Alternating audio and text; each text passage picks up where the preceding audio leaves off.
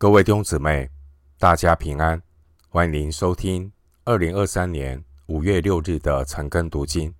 我是廖哲一牧师。今天经文查考的内容是《撒母耳记下》十四章二十五到三十三节。《撒母耳记下》十四章二十五到三十三节内容是大卫接纳押沙龙与他见面。首先，我们来看《撒母耳记下》十四章二十五到二十七节。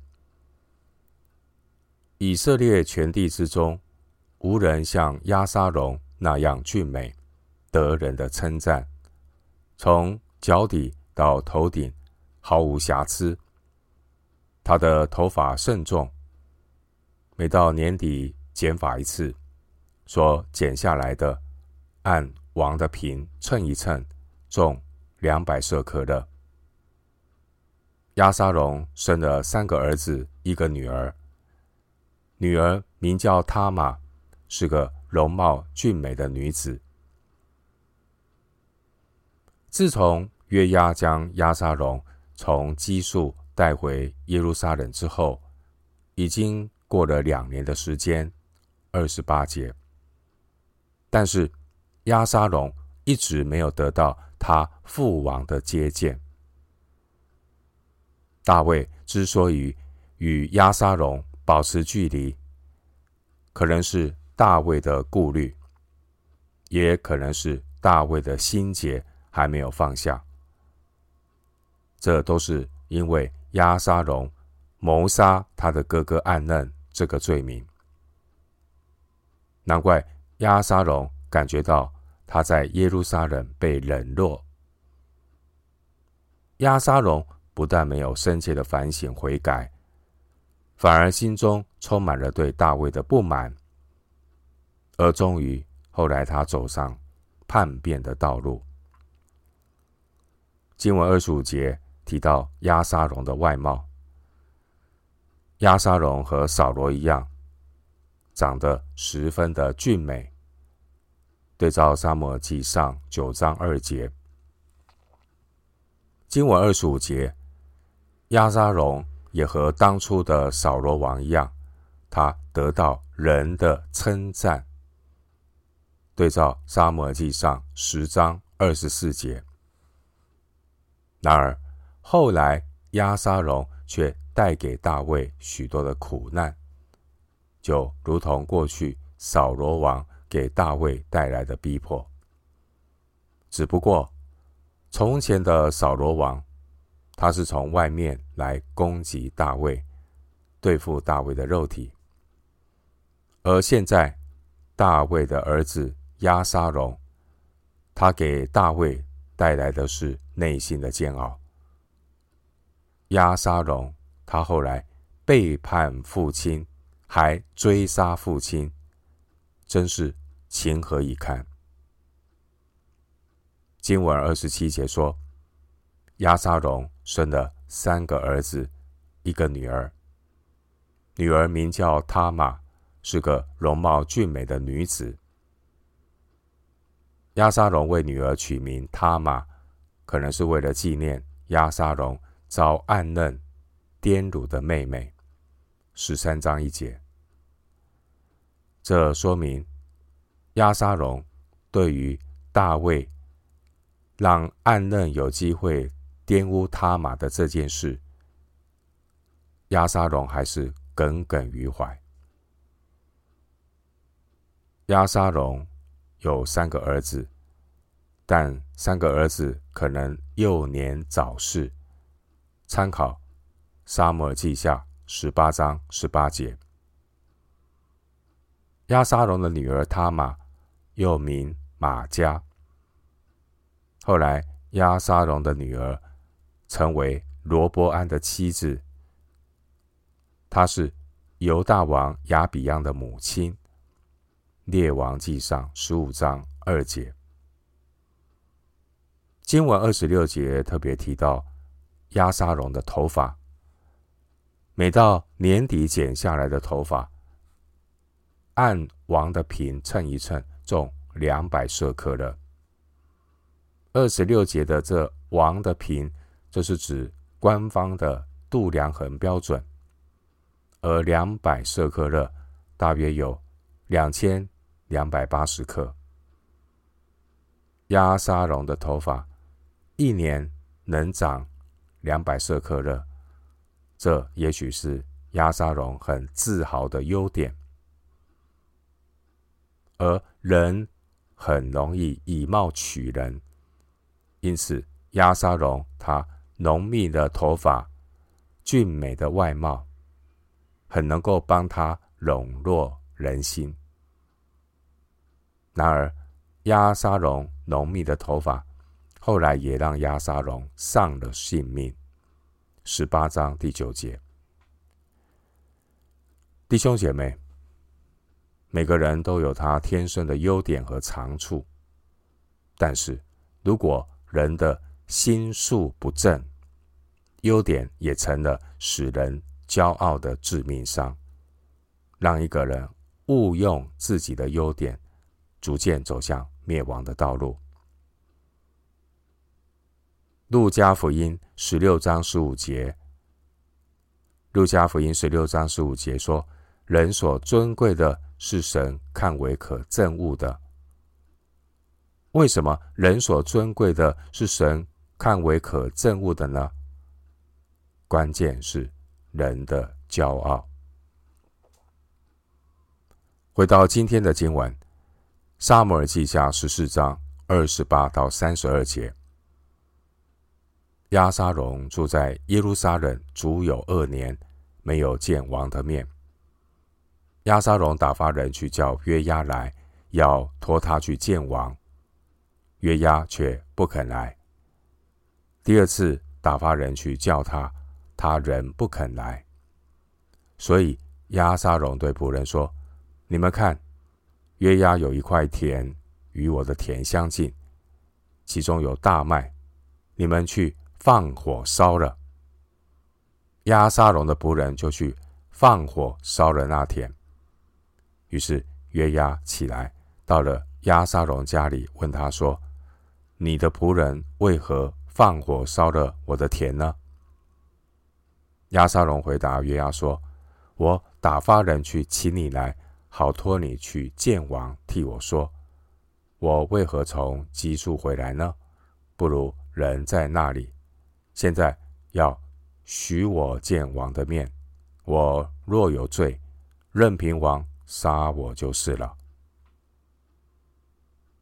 我们看到，两年之后，押沙龙他联络了约押，回到耶路撒冷两年，没有见到王。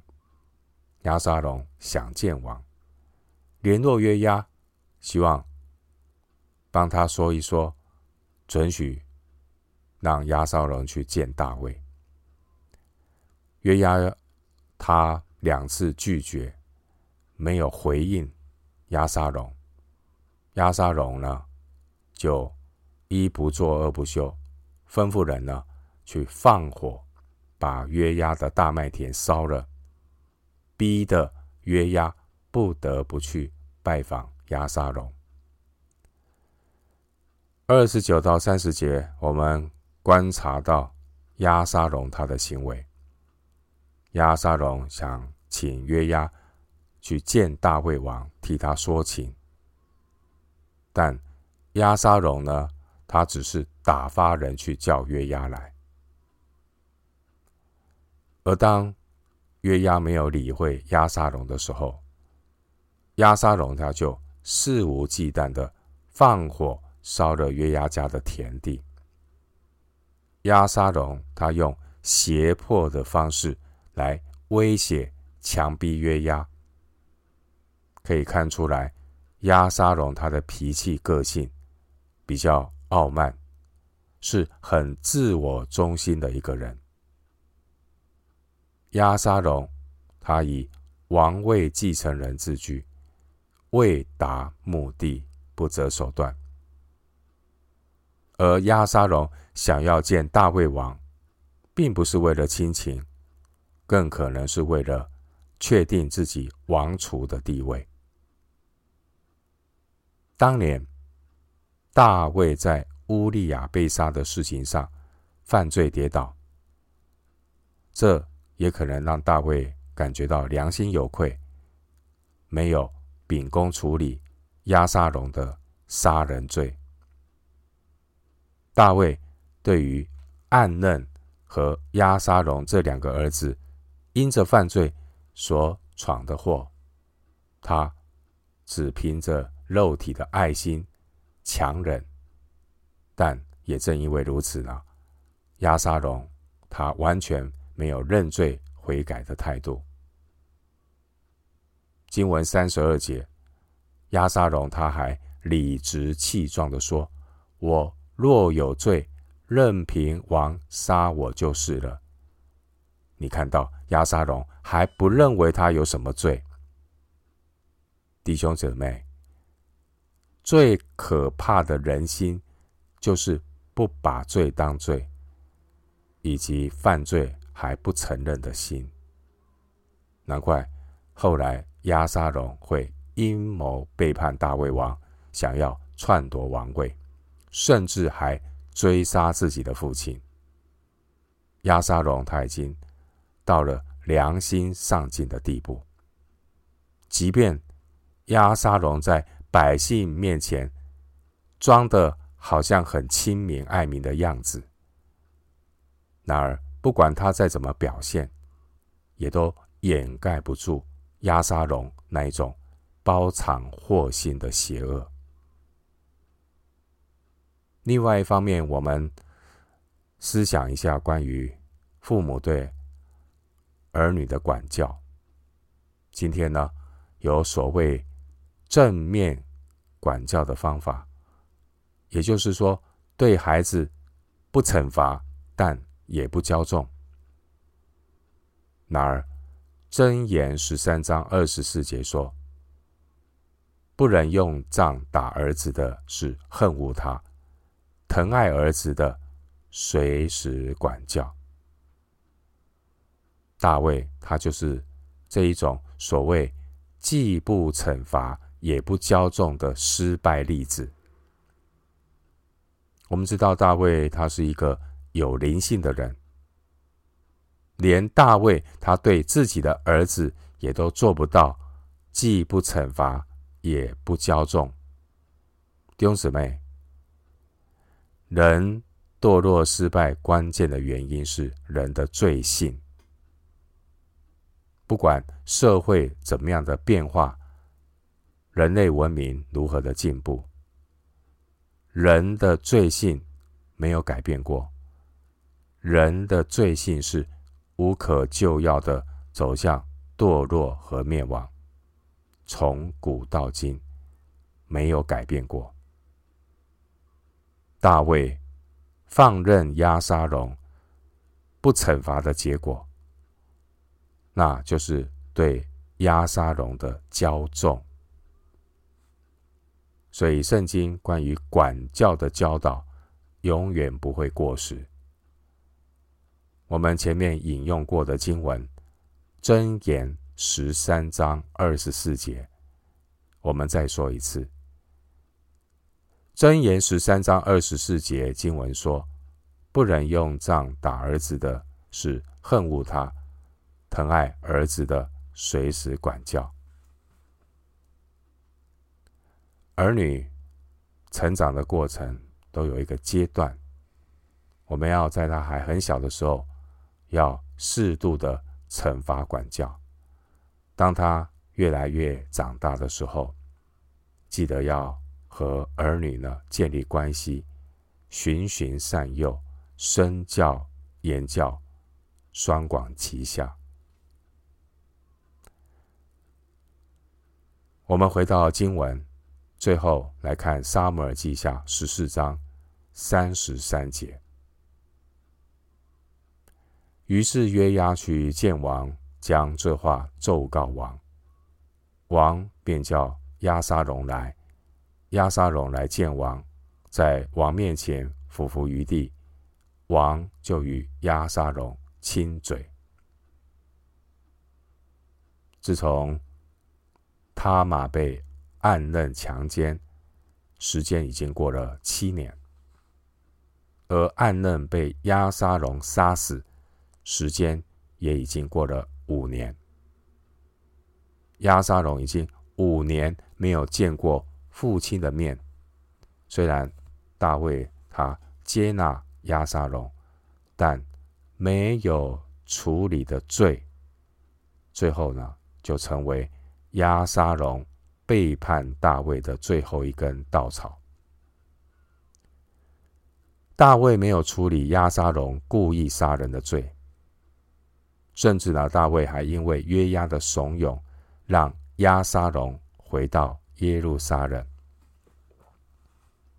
经文三十三节，当大卫与押沙龙父子两人相见的时候，三十三节经文说，大卫与押沙龙亲嘴。三十三节的亲嘴，就是表示宽恕与和解。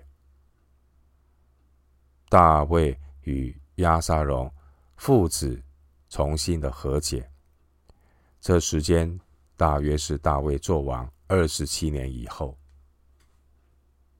虽然押沙龙得到大卫的接纳，但是没有处理的罪，导致押沙龙后来恩将仇报，利用父亲对他的恩惠，作为篡位的舞台。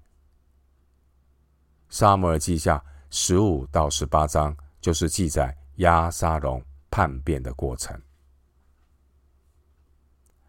大卫因为体贴肉体的亲情，放他儿子押沙龙一条生路，但却没有想到押沙龙他却是恩将仇报，开始密谋叛变，甚至呢要置父亲大卫于死地。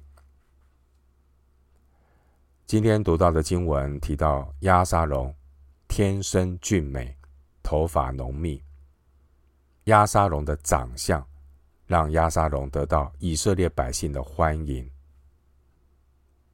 的确，押沙龙是一个很有魅力的人，就如同他父亲以及扫罗王年轻的时候一样。